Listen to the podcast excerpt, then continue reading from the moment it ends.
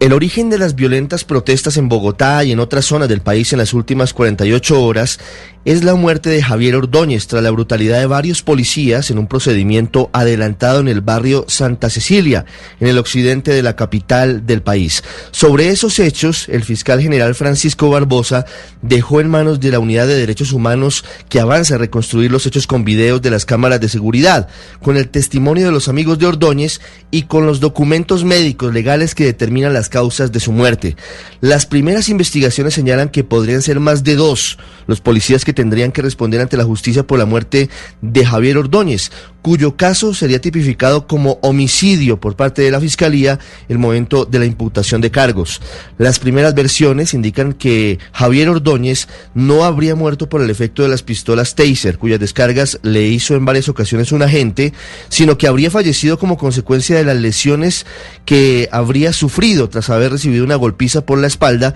mientras era conducido al CAI de Villaluz. Desde la policía, en un hecho inédito pero destacable, tomaron la decisión separar de la institución, en principio durante tres meses, a los dos policías que aparecen en el video sometiendo con choques eléctricos a Ordóñez, antes de llevárselo en una patrulla. Es clave que la justicia actúe con prontitud para que el país conozca qué fue lo que pasó y no haya sensación de impunidad.